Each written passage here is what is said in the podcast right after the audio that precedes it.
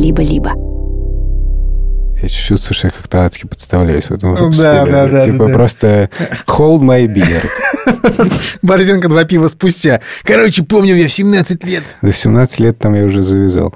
Лена, а у тебя такое есть? Я родилась в семье несовершеннолетних детей. Ну, у меня планка была просто не родить в 16 лет.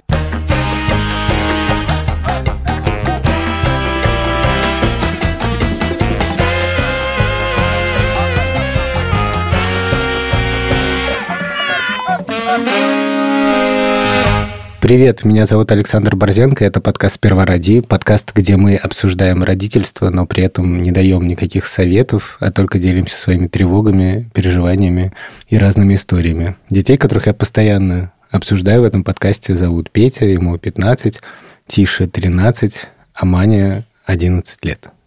Блин, так смотрю, Борзен такими влюбленными глазами сейчас он произносил... Да, он говорит про детей, а смотрит на меня. А, а сам, на смотрит... тебя взглядом. Да, да я, я тоже заметил, да. Меня зовут Юра Сапрыкин, у меня есть сын Лева, ему 5 лет. Если вы подпишетесь на наш телеграм-канал «Сперва ради», то вы увидите, как Вован приехал в Ригу. Всем привет, меня зовут Владимир Цибульский, у меня есть дочь Соня, ей почти 5 лет. Мы находимся в одной студии с Александром Борзенко, что-то невероятное. Но мы не одни. Привет, меня зовут Лена Верьянова, у меня есть дочь, ее зовут Амелия, ей 8 лет, а я главредина э, самого лучшего медиа родительства на русском языке «Нет, это нормально». И главрежу я уже почти 7 лет, бессменно.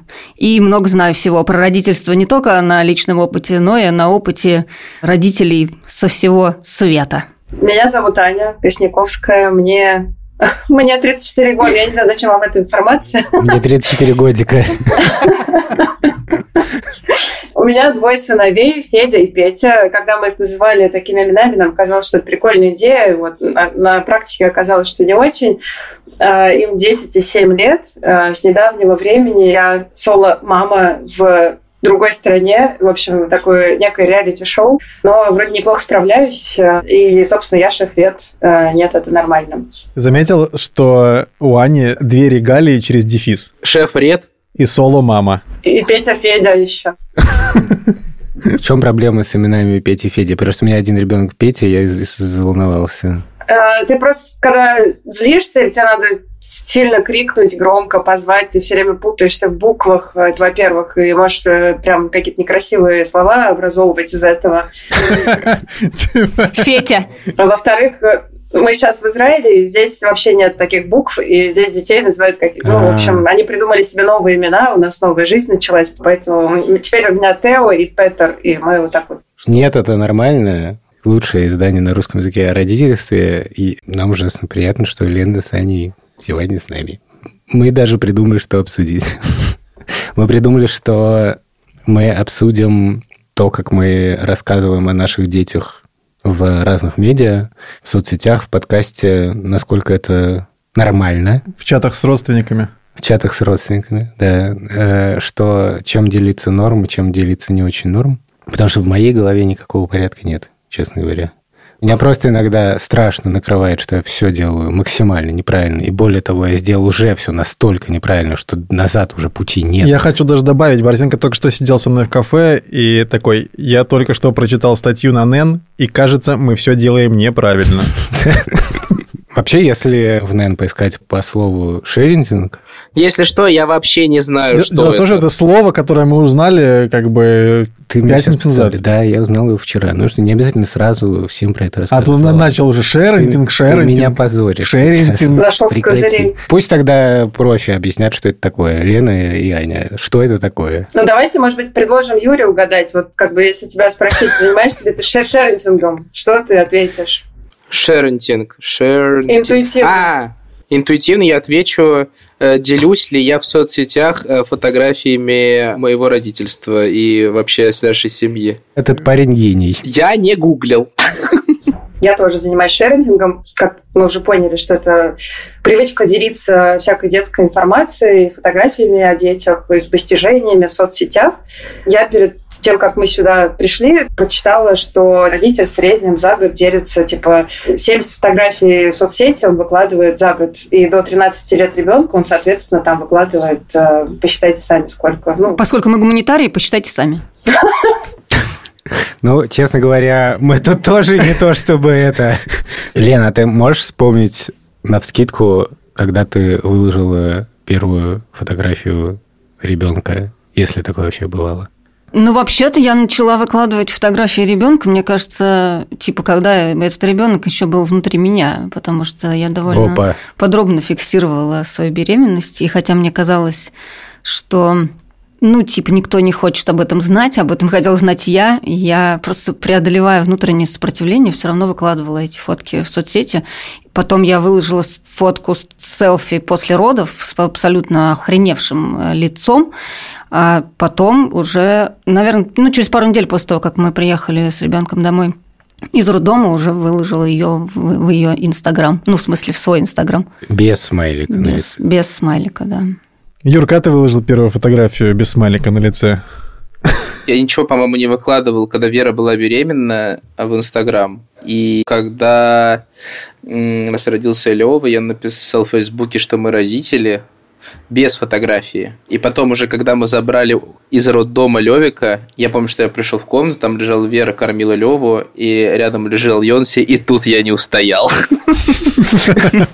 Слушай, Юрец, позвольте напомнить, что ты записывал еще роды на диктофон, и потом Да. выложил это в подкаст. У меня есть э, запись родов на диктофон. У кого-нибудь есть такая? Мне кажется, вообще ни у кого. У кого-нибудь есть такая, дайте Ну, послушать. Дай теперь писать.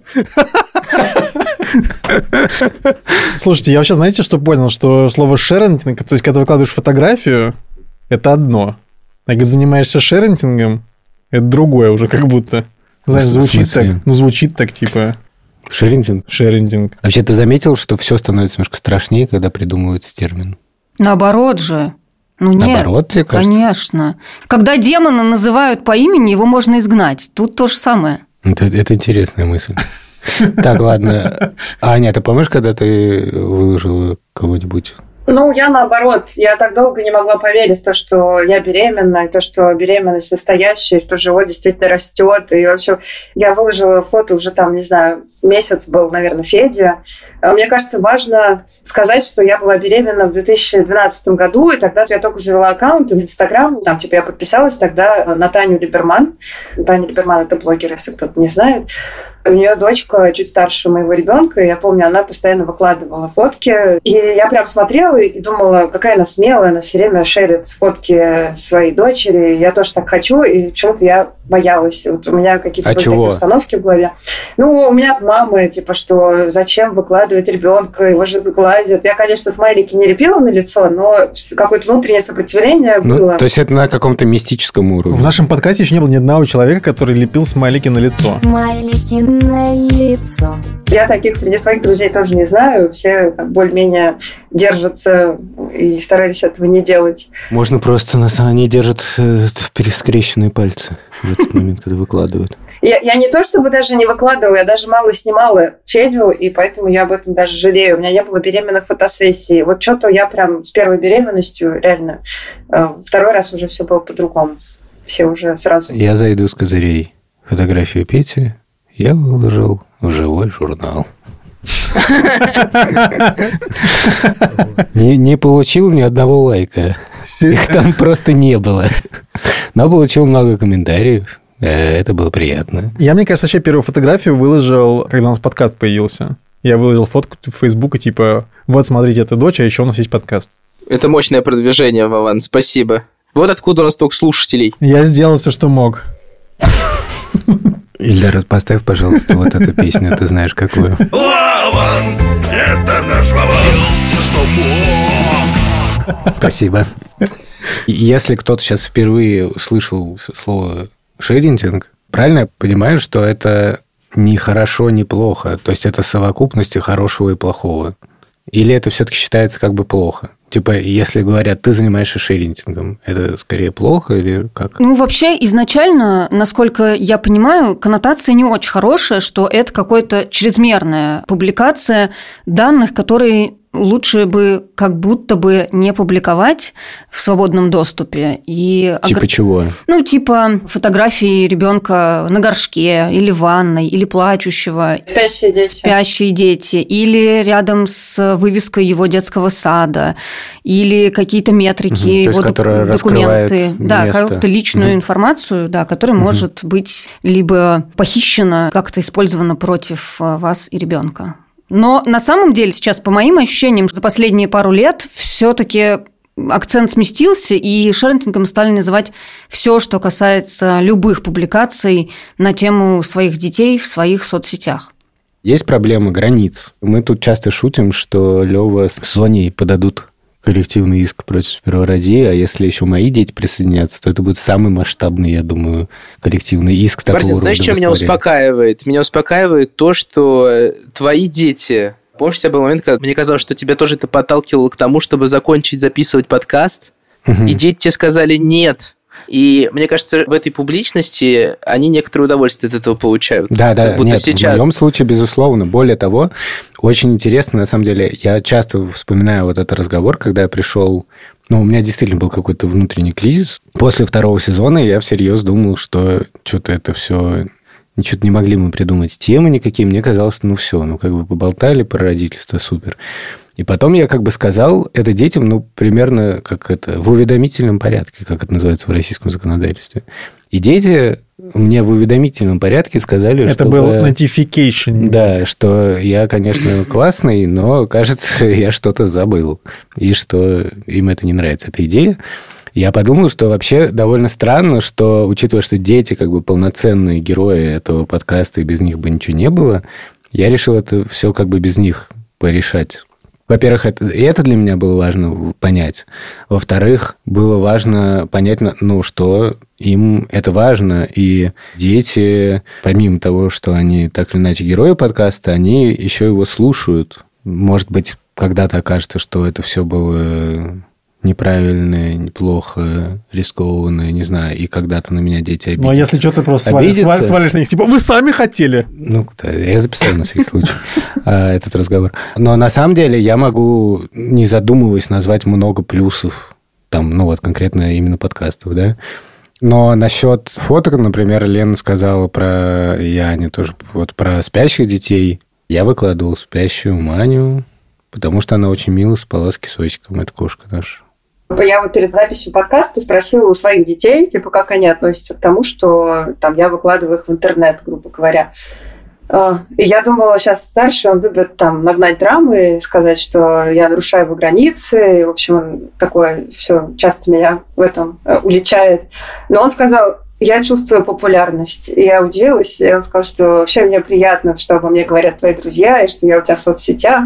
И я даже если я пишу тебе что-то неприятное, он сказал, я на 99,9% уверен, что ты ничего обо мне неприятного не пишешь. Ну, это очень приятно как-то. Да, но он сказал, что есть небольшой процент злости. Я не знаю сколько, но злости за то, что я не все с ним согласовываю. И, в общем, все равно, я так понимаю, что неизбежно мы придем к тому, что надо будет пересматривать э, контент. А, Плюс я ему честно сказала, что иногда я пишу что-то не то чтобы неприятное, но свои эмоции не очень радостные по поводу там, воспитания детей, что я грущу, что мне бывает сложно, и что я делюсь этим с людьми. Но Федя сказал, что он не против. И что он хотел бы даже почитать, что я выкладываю, но только он не ведет Инстаграм постоянно, поэтому он не все видит, что я пишу. Я думаю, что Инстаграм в нашем случае с Иваном Сборден это просто ничто по сравнению с подкастом, который мы ведем. Ну, то есть мы настолько здесь публично рассказываем вообще все, что с Инстаграм, мне кажется, никаких предъяв не будет. На самом деле не все. Но вот это, мне кажется, важно, что все-таки есть какие-то штуки, которые я не рассказываю в подкасте. Мне кажется, что это более чем нормально. Ну, какие-то штуки ты даже маме не рассказываешь. Но тебе я все рассказываю. Спасибо. А ваши дети слушают ваш подкаст? О, да. Борзенко, да, наши пока не до конца. Соня слышала два выпуска. У Пети был такой период, когда он вытряхивал с меня даже сырые версии, то есть еще до редактуры, типа первую сборку. Не потому, что он хотел цензурировать, а просто он фанат. А цензура была когда-нибудь? Я могу сказать самый кринжовый случай вообще в истории подкаста для меня. Ну, один из самых. Мы как-то записывали эпизод про вранье. Я там рассказал подробно некоторую историю драматичную про расследование некоторого случая. А, я помню, я помню эту да, историю. Вован еще потом смеялся, что я велся абсолютно как следователь, устроил, устраивал очные ставки, допросы, там, дознания и так далее. Но, короче, суть в том, что из истории можно сделать вывод, что мы сейчас анонимизируем, наклеим как бы смайлик, а, такой а, аудиосмайлик. Аудио смайлик, да. Ильдар, можешь сделать ау- аудиосмайлик? Что сказал неправду, а говорил правду. И справедливо уличал в этом. И типа все, мы разобрались, я рассказал, что сказал, что говорил неправду, и мы там типа хорошо поговорили, все, чики-пики. И вот какой я хороший батя. Но через много времени сказал, что вообще-то все было не так, и что, в общем, по сути, просто столкнулся с таким давлением, решил, что так будет легче. А на самом деле все было несправедливо. И меня очень сильно накрыло. И из-за самого этого эпизода, и из-за того, что все это было как бы в подкасте, Погоди, так что, в итоге выяснилось, что все было не так, как у нас вышло в выпуске? видимо, да. Тогда где, где же опровержение? Все, всей правды мы не узнаем. Э, Но это поколебало, ви- так сказать, э, Это, это поколебало меня всего. Да, да, ну, Я буквально решил бросить работу в Следственном комитете. Типа уйти в отставку, писать стихи. вот это шутка, не все поймут. Поймут не только лишь каждый. Не только ли. Не все поймут, многие оценят. И меня здесь накрыло как бы сильно, потому что э, это был случай, когда я рассказал что-то, что было, ну, как бы неправдой в итоге, не, ну, как-то вообще неправильно. И, и что интересно, я как бы живу с некоторым сознанием, что, ну, мы же такие классные родители, такие милые, добрые, про открытость, и говорим и дружим с нашими детьми. И если что, конечно же, они к нам, типа, придут и скажут, типа, чувак, ты тупишь. Но выяснилось, что оказывается, это не так. И что, несмотря на то, что нам кажется, что вот, конечно, ко мне всегда можно подойти, и, типа, оказывается, как бы, с, там, с точки зрения этого ребенка, назовите этого ребенка, Борзенко, да, что этого анонимного моего ребеночка, это не так. Вот. Что И к тебе на этой хромой...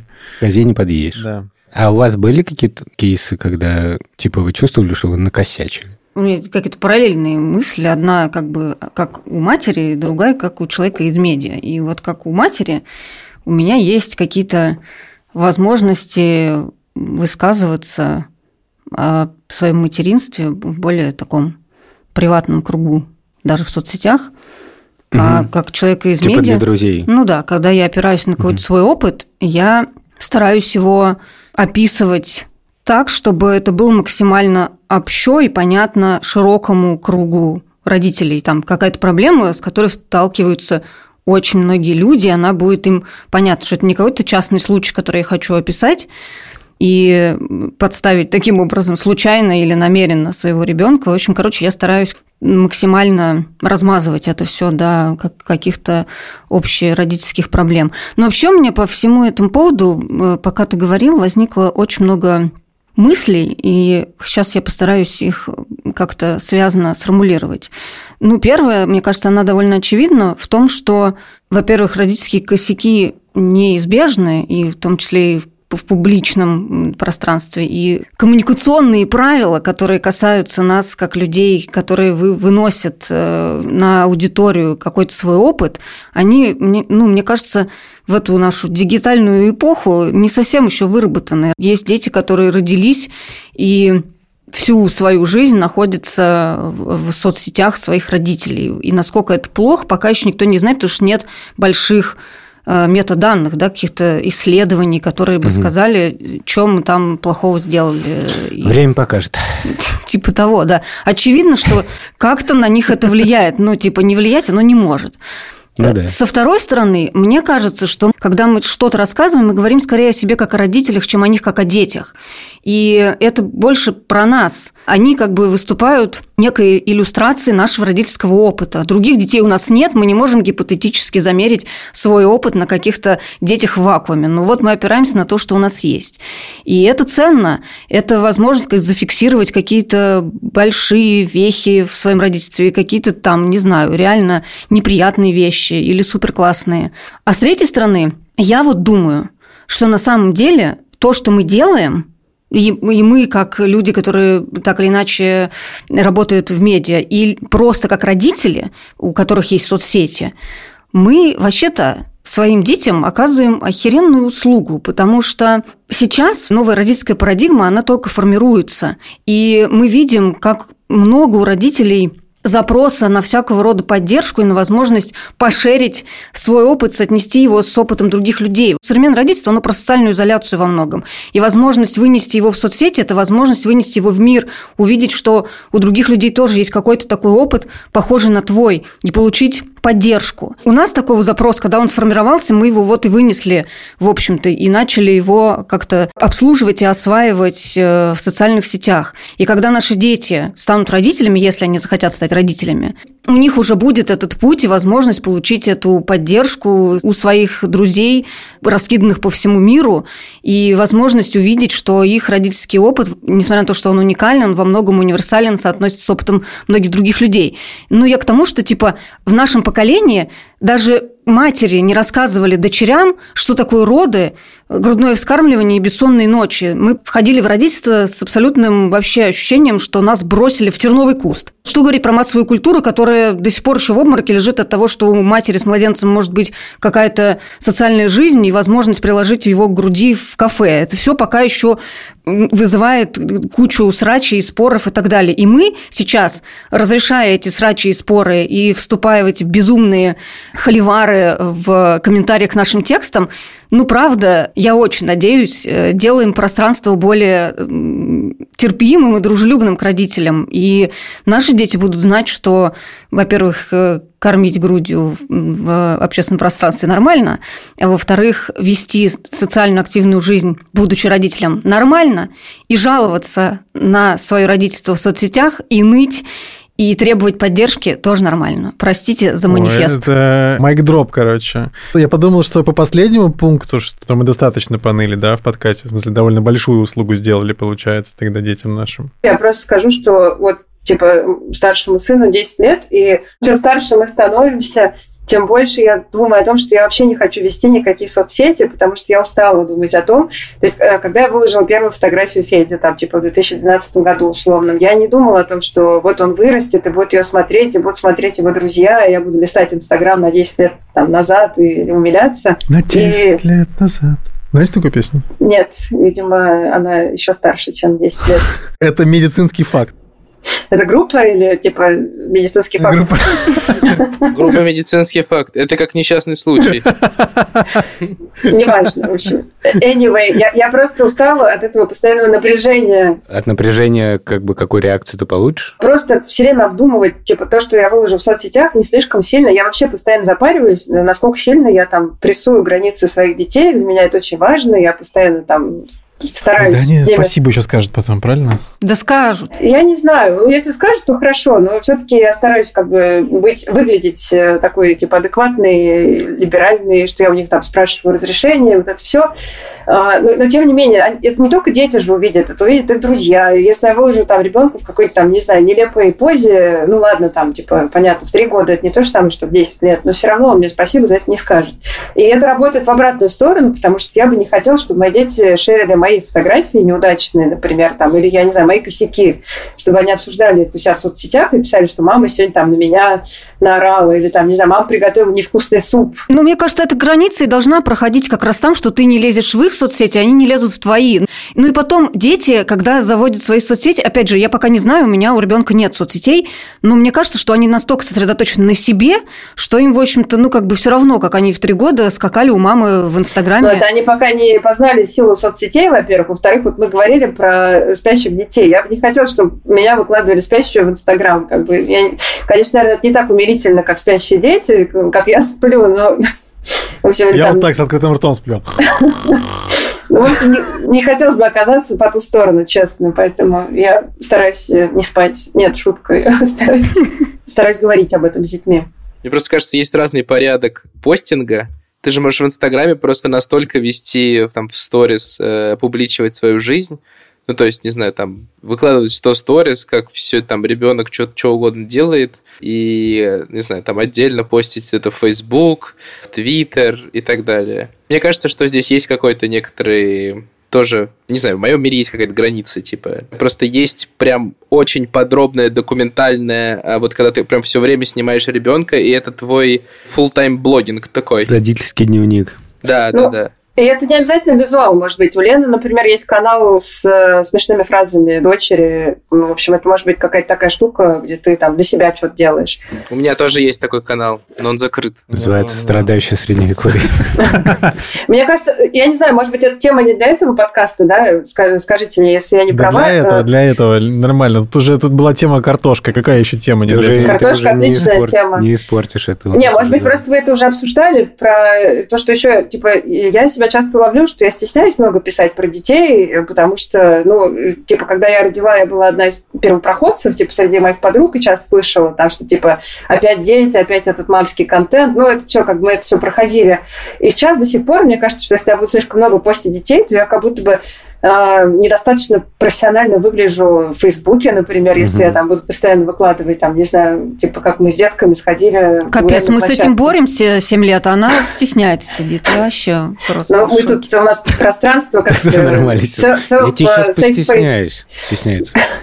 Я с этим борюсь, но я все равно иногда это чувствую, мне кажется, важно об этом Ну, сказать. дети же это часть твоей профессиональной идентичности, разве нет? Абсолютно. Я продолжаю выкладывать, делиться, стараюсь, э, ну, просто иногда я все равно ловлю себя на мысли. Например, сейчас я в ситуации, как я уже говорила, что я соло-мама, и мои новые знакомые, какие-то там, не знаю, новые мужчины, например. В смысле, не мои новые мужчины, а мои новые знакомые мужчины.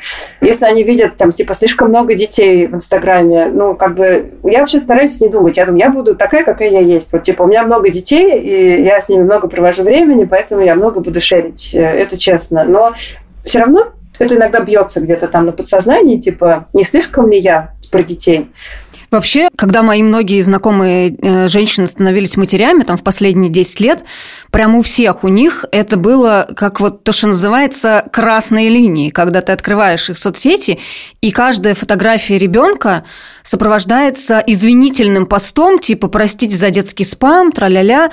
Вот это просто максимально унизительная хрень, которая меня очень бесит. Блин, да, вся твоя жизнь перевернулась, у тебя появился новый человек, и нормально хотеть делиться этим опытом и как-то запоминать его. Если у тебя был раньше бумажный дневник, как бы, да, ты могла за- зафиксировать это в нем. Но сейчас э, инструменты изменились и взаимодействие... Гуляла, убила двух ворон. Да.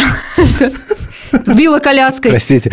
Вован цитирует дневник Николая II. Просто я говорю, это, это типа ощущение, что ты типа вылетел в космос, и как по дороге не сделать ни одного селфи, я не знаю, там не сфоткать все, что вокруг. Но из-за того, что мы постоянно сталкиваемся с хейтом, и мы, наверное, об этом много пишем, о том, что реально есть вот эти вот ненавистники женщин, которые шерят э, фото своих детей в Инстаграме, они пишут какие-то злобные колонки. Из-за этого такая происходит самостигматизация, как это назвать, ты сам себя постоянно одергиваешь. В общем, это ужасно. Я думаю, что я в силу гендера гораздо меньше подвержен таким штукам, но при этом мне кажется, что я в чем-то понимаю то, о чем э, ты, Аня, говоришь, потому что я помню тоже, что для меня в какой-то момент было важно, типа, насколько умно я выгляжу в Фейсбуке. И я понял в какой-то момент, что там у меня в Фейсбуке только дети и птицы. Я помню, что я тоже, типа, писал «простите», «извините», а потом я завел для бердвотчинга телеграм-канал. Подписывайтесь на телеграм-канал «Северный глупыш». Для родительства я стал участвовать в подкасте «Сперва роди». Подписывайтесь на наш телеграм-канал. А в Фейсбуке я еще некоторое время пытался строить из себя умного, потом понял, что я, видимо, не очень умный, поэтому просто перестал туда писать. А Инстаграм что-то 50-50, туда-сюда, непонятно. Мне кажется, уже год ничего не выкладывал в Инстаграм просто. Ну да, после 24 февраля абсолютно это отрубило. Но я хочу сказать, что когда мужчина выкладывает фото детей в соцсетях, э, про него наверняка все будут писать и думать, что какой он классный отец, он там такой вовлеченный, он так много проводит времени со своими детьми. А если женщина... Погоди, а, например, а если не выкладываешь, то все думают такие, ах, он уже год не выкладывал фото детей. Нет, все мразь». будут думать, он профессионал, он пишет о работе. Ну, в общем, неважно, чтобы ты не выкладывал, все равно это будет какая-то позитивная коннотация, скорее всего, если ты не пишешь ничего мерзкого и ужасного, и сам по себе человек нормальный. А если женщина будет выкладывать, все равно всегда най- найдутся те, кто ее осудят. Будешь писать про детей, скажут, что ты сошла с ума на почве материнства, будешь писать про работу, скажешь, что ты кукушка и только работой занимаешься, за детьми не смотришь.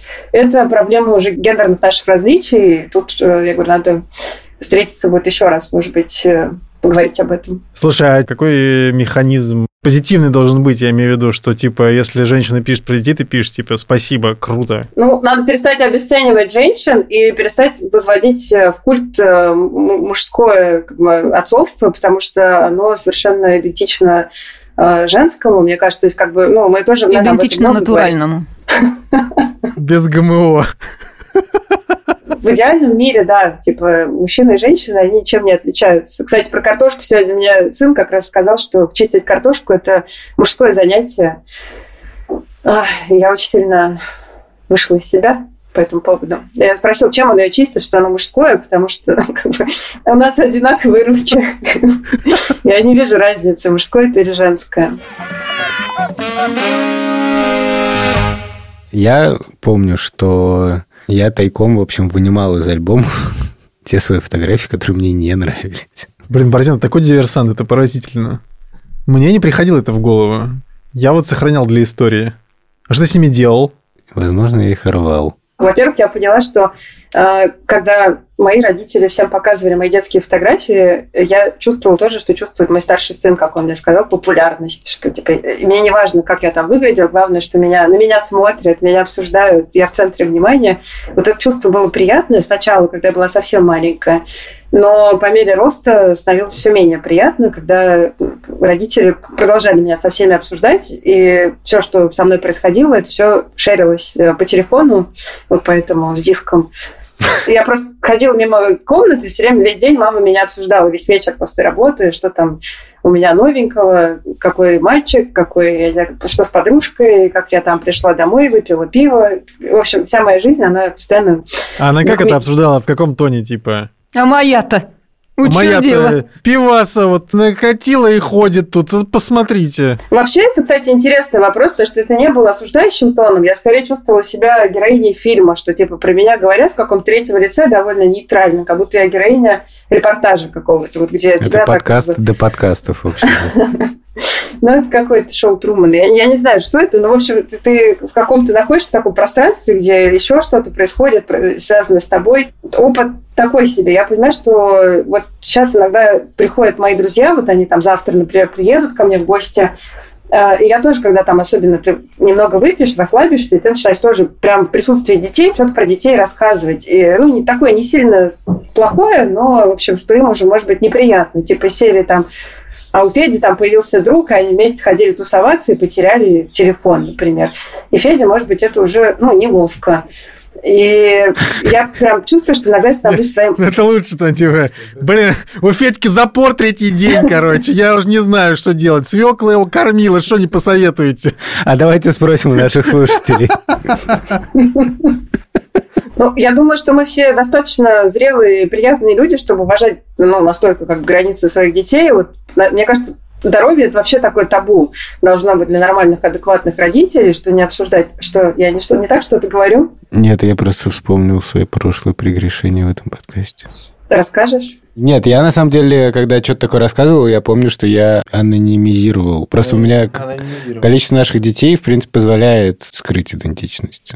Ну, мне кажется, что олдскульный шерентинг, он как бы он всегда существовал. Это вот когда родители рассказывали что-то о тебе друзьям, и твои фотки показывали. Плюс у меня был старший брат, и как бы тут вообще любой позор сразу же выносился как бы наверх. И потом еще долгие годы до сих пор, там, не знаю, на всех застольях э, любо-дорого вспомнить, как, я не знаю, там, блевала в отеле в Турции, потому что я наспор съела большой гамбургер, или еще какие-то истории, ну, стыдные, которые не очень хочется, чтобы все слышали, но это как бы, когда у тебя большая семья, это неизбежно.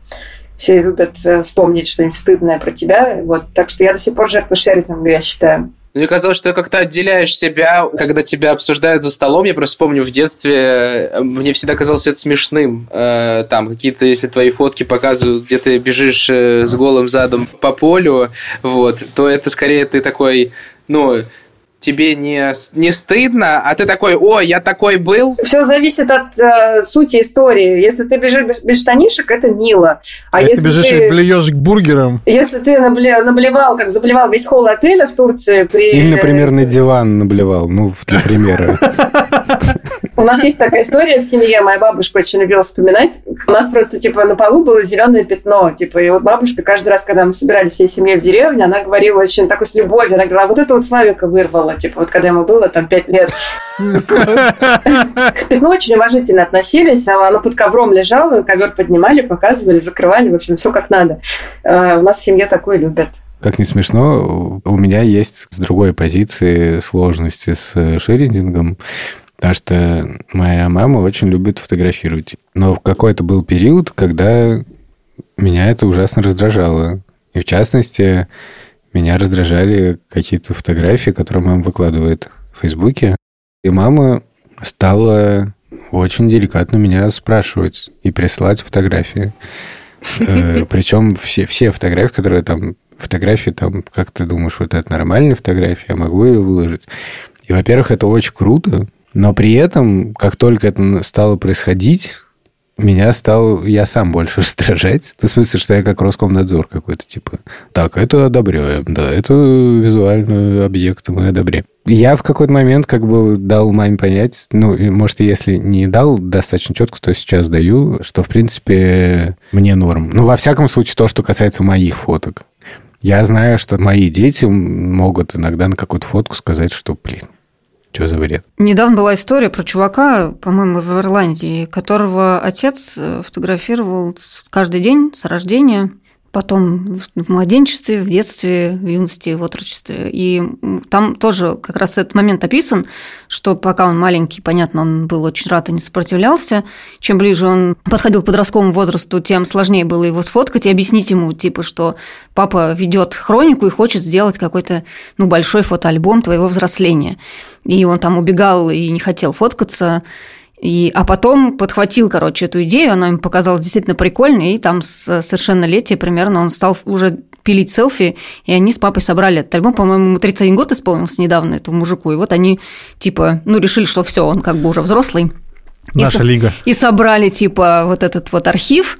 И мне кажется, вот тут как раз вот эта цена мысли о том, что, да, детям в какой-то момент действительно может быть не очень прикольно, когда мы их фоткаем, выставляем в каких-то соцсетях или что-то про них рассказываем, но в норме большую часть жизни мы взрослые люди. Потому что, ну, сколько ты ребенок, типа 15 лет, из них сознательно ты себя чувствуешь человеком вообще 5.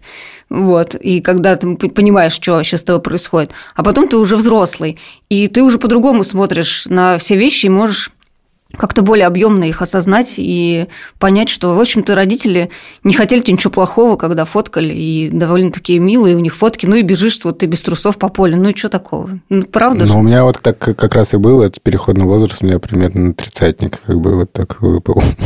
В смысле, в смысле отношений с фотографиями, с, вот, с выкладыванием мамы, но, но я действительно хотел бы А подчеркнуть, как, как она их подписывала?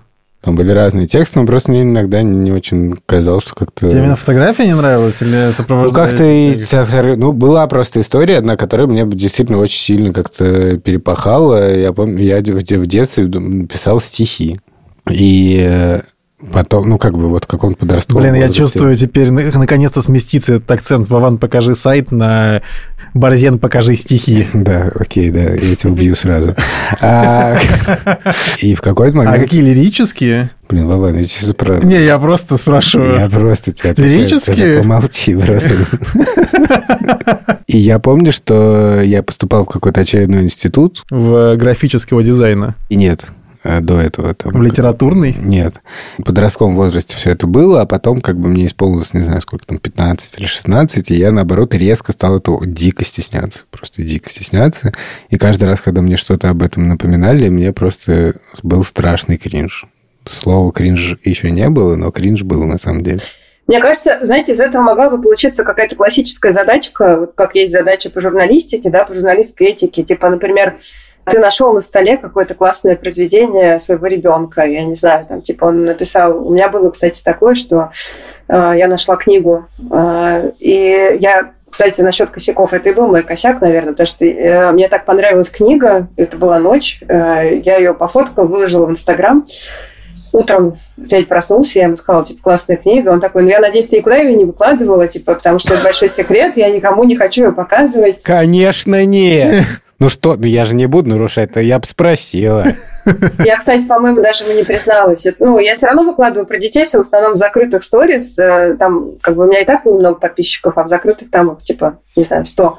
Но было реально стыдно. И вот, типа, выложите ли вы что-то очень крутое, что ребенок попросил не выкладывать, и, наверное, или, ну вот, или как у меня получилось, да, что я вольно-невольно это Сейчас, сделала. Борис, подожди, а с этими стихами твоя мама выложила эти стихи в итоге? Господи, я надеюсь, ты забудешь. его. Короче, нет, мама не выкладывала мои стихи. э, Она их отнесла в приемную комиссию в институт. Ну, что ты выложила? это еще лучше. Вован, ты мне не помогаешь с этим. Я не- я не- Я не чувствую сейчас поддержки. Я поделился важной для знаете, информацией, ты просто Мне нравится. мне в лицо. Мне нравится, что Борисенко, Борисенко то сходил логотип нарисовал, то, то его стихи отнесли в приемную комиссию. Да, я многогранный человек. Многогранный. Я страшно кринжанул, просто вот я... я по- А ты, ну, смотри, ты приходишь такой, я надеюсь, вы их не читали? Они такие, нет, конечно. Ну ладно, ну в смысле, мама хотела как лучше. Шансов просто так поступить в институт с уровнем моего усердия, видимо, показался маме ничтожным. И поэтому мама решила испол- использовать последний шанс. Как бы.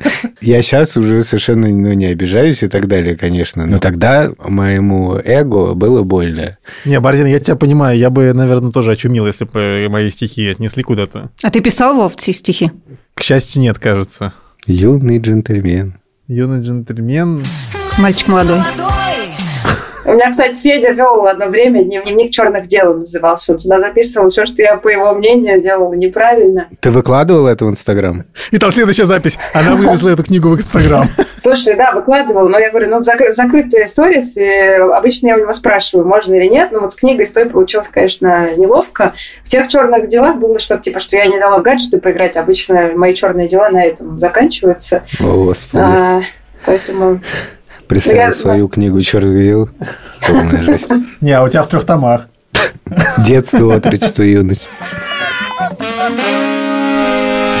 Я не знаю, как вы, я бы не хотела, чтобы мои дети узнали, как прошли какие-то некие годы моей юности, типа вот подростковый возраст. Но я просто не хотела бы, чтобы они повторяли то, что делала я. Э, Я часто вспоминаю, например, э, у меня жили друзья в, в общаге в МГУшной Дасе. Э, Я приезжала к ним в гости, и мы на 17 этаже часто сидели, свесив ноги вниз, например. Типа, это было прикольно. Вот, типа, вот когда ты там выпьешь э, бутылку вина и сидишь такой романтичный над городом, вот, э, готовишься к сессии. И если я узнаю, что мой ребенок так сделает, я не знаю, что. Я бы очень не хотела, чтобы он так делал. Ну, здорово, что ты готовилась к сессии при этом. Позитивный урок, который они вынесли. Нужно готовиться к сессии. Я всегда это добавляю везде. Это мой секрет. Знаете, как есть кулинарная хитрость. Вот я везде стараюсь вернуть, что Щепотку что в мудрости. этот момент я училась или что-то. Но, в принципе, так и было всегда. А, Но вот такими вещами я не готова делиться. Возможно, в будущем, когда мы уже станем совсем взрослыми все, и мы поговорим, будем вспоминать, и они меня тоже... Или, блин, ну какие-то прям адские вещи, надеюсь, они не слышат меня сейчас там за дверью. Ну, разве у вас не было такого? Слушай, у меня было наоборот. Конечно, это касается не всего моего опыта, да. Хотя, честно говоря, я иногда думаю, вот типа, так, Пете 15 лет, он играет на виолончели. Я в 15 лет вел максимально странный образ жизни. Ну, в смысле, там были некоторые тусовки. И... Но ты готовился к сессии при этом? Нет. Я не готовился к сессии. Если не видно разницы. Я как раз рассказывал об этом детям. Не про все, безусловно, но ну, мне как-то всегда казалось важным быть открытым в этом плане. Просто поделиться некоторым своим опытом и честно попытаться понять, что мной тогда двигало. Я рассказывал, почему я что-нибудь употреблял, и что я сейчас там об этом жалею или там с некоторым ужасом вспоминаю. Но с другой стороны, я не очень понимаю, потому что есть вещи, про которые я точно не хочу, чтобы дети там, типа, узнали. Когда выйдет наш подкаст, э, слушатели в э, чате, Борзенко, расскажи, ну что ты там не хочешь рассказывать? Я чувствую, что я как-то адски подставляюсь в этом выпуске. Да, да, да, Типа да, да. просто hold my beer. Борзенко два пива спустя. Короче, помню я в 17 лет. До 17 лет там я уже завязал.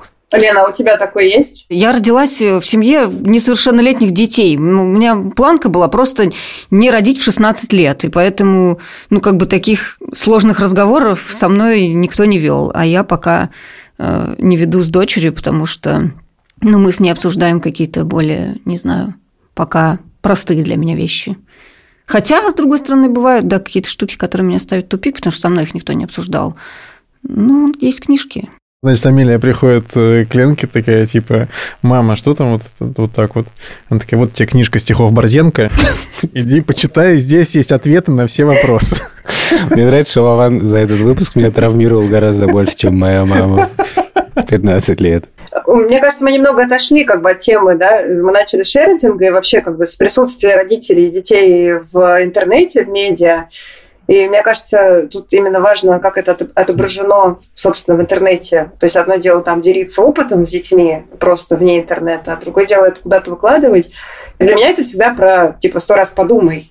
Типа, если выложить куда-то там, типа, не знаю, нюцы условные, да, и там хочешь ли ты, чтобы потом, типа, твой сын видел их там, или, я не знаю, чтобы ему показали. Ильдар, для тебя, кстати, информация. Сори. Ну, у меня как раз реакция сто раз подумать доходит до патологии иногда. В смысле, что я только и делаю, что думаю. Но меня еще, кстати, немножко, как не смешно, косвенным образом испугал период типа с чатом GPT, потому что я в целом подумал про и искусственный интеллект, и просто про данные очередной раз подумал, что мы на самом деле не представляем каких-то опасностей, которые, возможно, нас ждут в будущем. С другой стороны, мы просто в последнее время живем постоянно внутри и на фоне такой катастрофы, что как будто сейчас мне сложно думать о том, что когда-нибудь искусственный интеллект как-то использует или кто-нибудь. Что то, что я выкладываю, как-то окажется вредным. И наоборот, у меня включается реакция, ну, так иногда, грубо говоря, моя психика в таких качелях, да, что я и то в полной панике, отчаянии, ужасе и, не знаю, в таблетках, а потом вроде нормально, и я в этот момент там очень много фотографирую детей, жизнь вокруг, птичек там и так далее, как-то цепляюсь за это, и это ценно для меня. Там я как будто черпаю какие-то силы оттуда для следующего вот этого спуска как бы в бездну. Поэтому я для себя понял, что overall, что в целом я, наверное, не готов очень сильно заморачиваться на эту тему. Ну, а что касается там границ детей, мне кажется, что ну, все-таки в целом у меня более-менее мозг еще функционирует в этом плане. То есть я понимаю, что ну, если что-то сенситивное, я подойду и спрошу. Я недавно записал презентацию Тише. Тише мне делал презентацию, почему ему срочно нужно купить Xbox. Прям презу подготовил, в зуме сделал. Но я человек, как бы, контент, так сказать, мейкер. Я, недолго думая, взял врубил просто запись, чтобы использовать ее в эпизоде. Но перед тем, как мы это использовали, я Тише про это спросил. Ну, Тише сказал, ну ты Xbox-то как? «М? Тогда ладно, давай. Подожди, пока, не, пока я закрою глаза. Закрыл. Вот, можешь открывать. Открыл. Зачем Тише Xbox Series S? Вот вам несколько фактов. Вы очень любите Тишу. Это факт, это факт. Xbox не очень дорогой. Папа сможет играть с Тишей FIFA.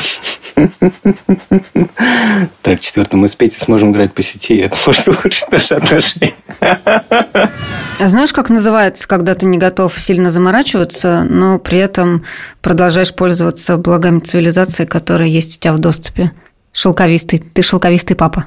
Это как, подожди, а можно подробнее объяснение? Ну, типа, когда то, что тебя окружает, и ты знаешь, что, например, это может быть не самым полезным, условно, одноразовые подгузники, если ты используешь, ты знаешь, у тебя достаточный уровень осознанности для того, чтобы понимать, что это может навредить окружающей среде в глобальной перспективе. Но ты же также знаешь, что они продаются в каждом магазине, это удобно, и это быстро, и никто не, не умрет, э, во всяком случае, пока жив ты, никто не умрет от одноразового подгузника у тебя на глазах. Нам срочно нужен джингл «Шелковистый папа».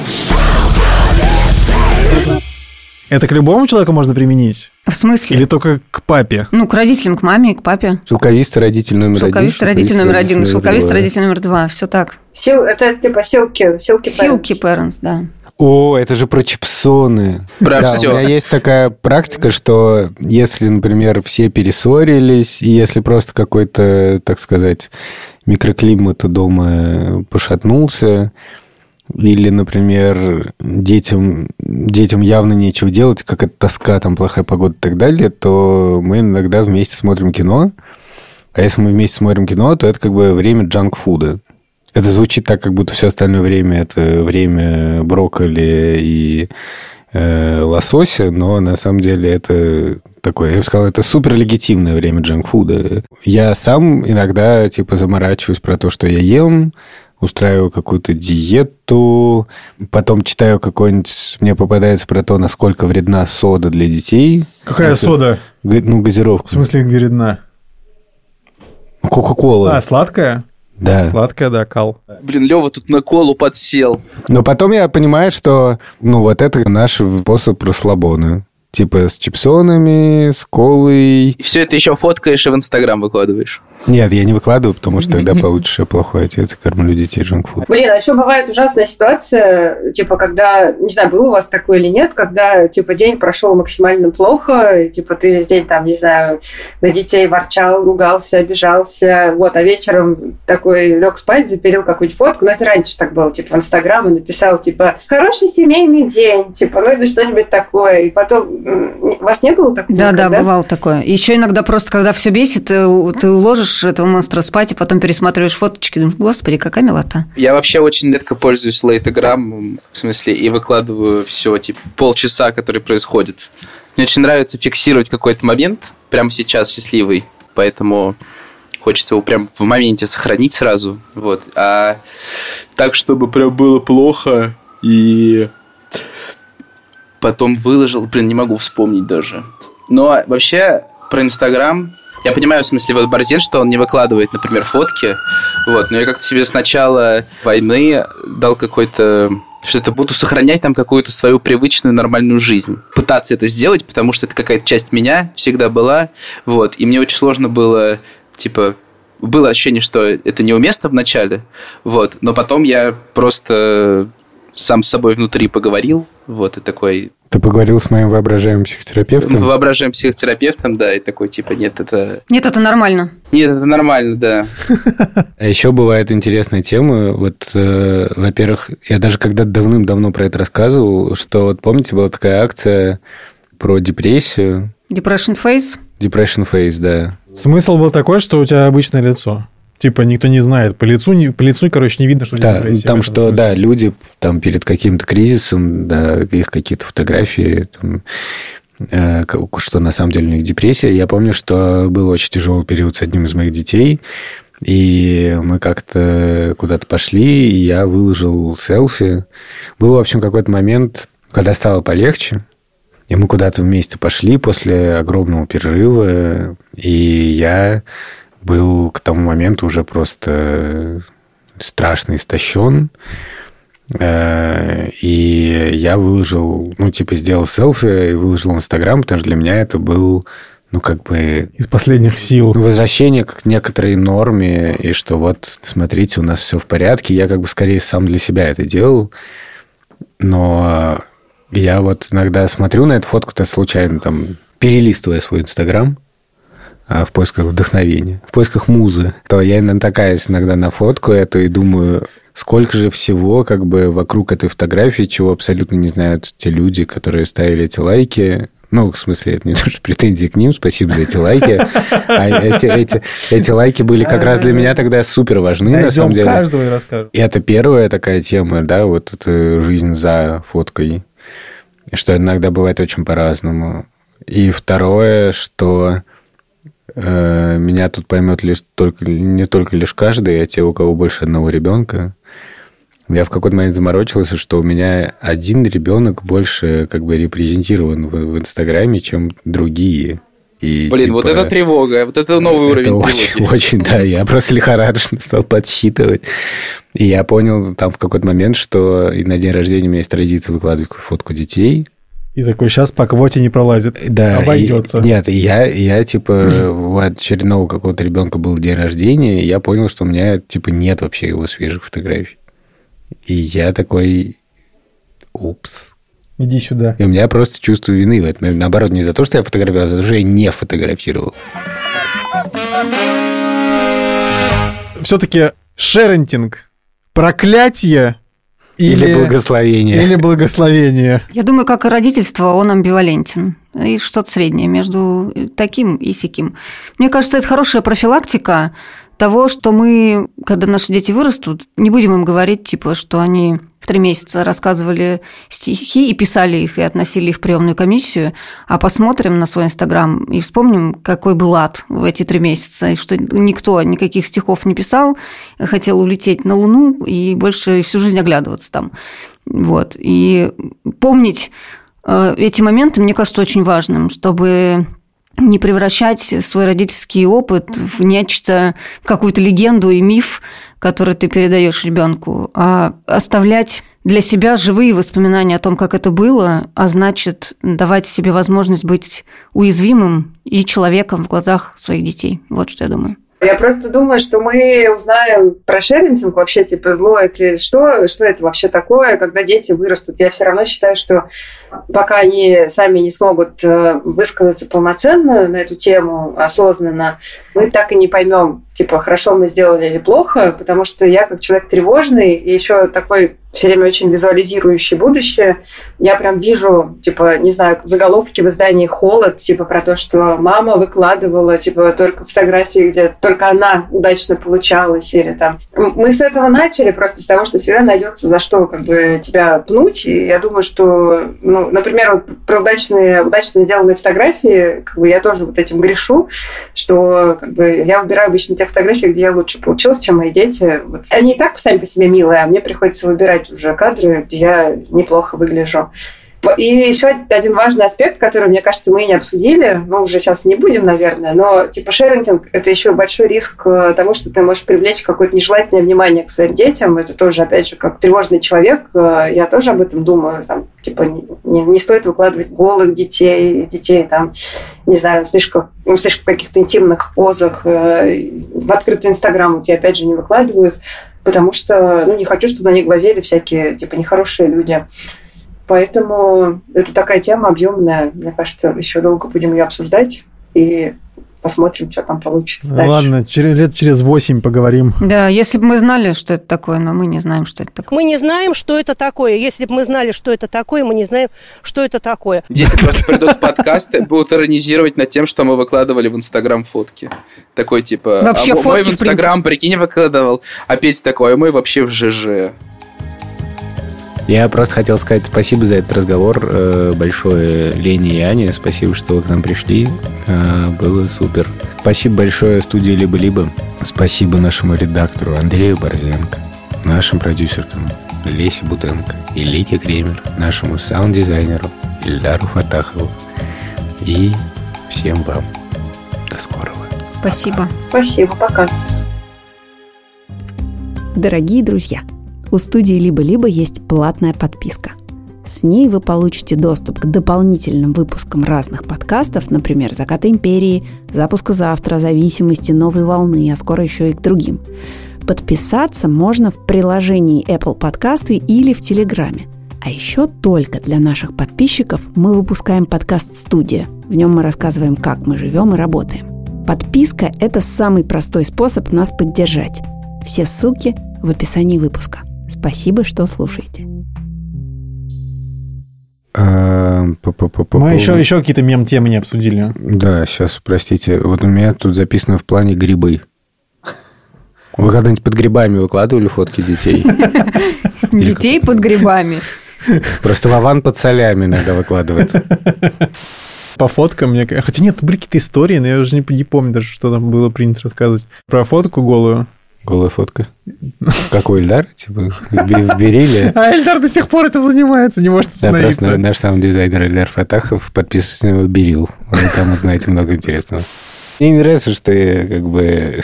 Что мы столько внимания уделили... Да, да, э, э, давайте так сказать, поскорее, что- поскорее. мы столько внимания уделили творческому наследию.